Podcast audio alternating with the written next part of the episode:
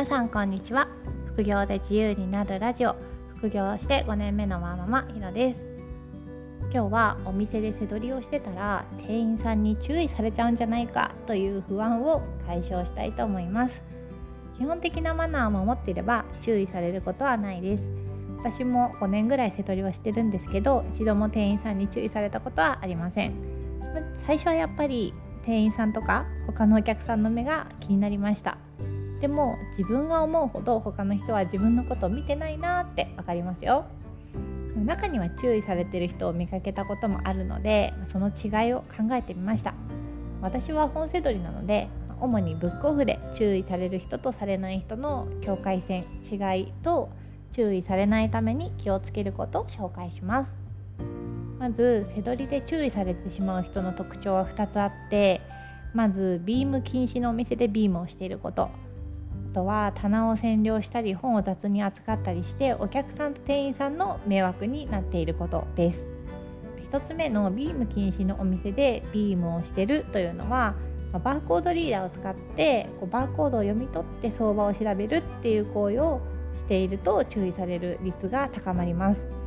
まビームを禁止されてるお店で使ってると注意されちゃいます。ブックオフではビームを黙認しているお店と禁止してるお店があって禁止してるお店は大抵お店の入り口にビームせどり禁止という張り紙がしてあります。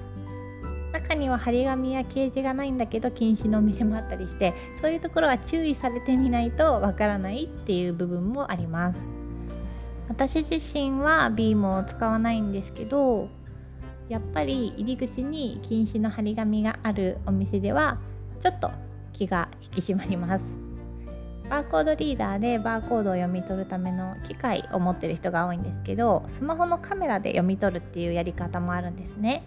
スマホのカメラで読み取るのが OK かどうかは結構お店で違うかなという印象です。まあビーム禁止って書いてあるお店ではやっぱりビームバーコードリーダーは使わない方がいいですね。注意される人の特徴2つ目は当たり前なんですけどお客さんや店員さんの迷惑になっちゃってる人です。棚を占領して他の人が全然見れない感じになってたりとか通路にカゴを置いて邪魔になってたりとかそういった行為です。結構本を雑に扱う人もいてなんかねカゴに本を放り投げてる人とかいるんですよね。あとは本の上にカゴを置いちゃってる人とかうん、そういうのはやっぱり注意されちゃうよなと思います。あとはお店の棚の下に引き出しがあってそこに次に補充するように商品が入ってるんです。それを勝手に開けたりしてると店員さんに注意される可能性が高まります。ただお店によってはなんかご自由にご覧くださいっていう張り紙が貼ってある場合もあってそういう時はもちろん全然見て大丈夫です。ま以上の2つの点を踏まえて注意されないための対策を考えてみましょう。絶対に注意されたくない人はバーコードリーダーを使わない方がいいと思います。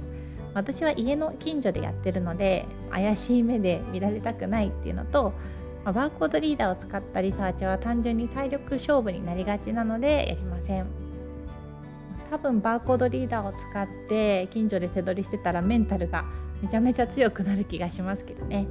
私はどちらかというと気楽に人目を気にせずに背取りをしたいので使わない方を選んでいます、まあ、どっちがいいとか悪いとかではないんですけど、まあ、絶対注意されたくないっていう気持ちがあるんだったら使わない方がいいです。あとは店員さんやお客さんの邪魔にならないことを徹底します。具体的には店員さんが補充に来たりとかお客さんが来たら、まあ、そっとどくとかですね。あとはセールなど混雑時は長いをしないようにするとか、まあ、本を雑に扱わないとかですね、まあ、注意されないで背取りをする上で一番大切なのは謙虚な姿勢と感謝の心だと思います、まあ、背取りの仕入れもお店の売り上げになってるんだからいいんじゃないのっていう考え方の人もいて、まあ、それも一理あるかなとは思うんですけど、まあ、だからといって背取りして何が悪いんだっていうのはちょっと違うかなと思います。まあブックオフが潰れちゃったら困りますからね。仕入れさせてもらってありがとうございます。という気持ちは忘れずにいたいなと思っています。皆さんも背取りをする時は仕入れ先のお店に対する謙虚さと感謝の気持ちはいつも持っていてくださいね。それが背取りのイメージアップになるとも思ってます。ブログでは本背取りのやり方などたくさん紹介しているので是非参考にしてくださいね。それでは次回の配信でまたお会いしましょう。ひろでした。さようなら。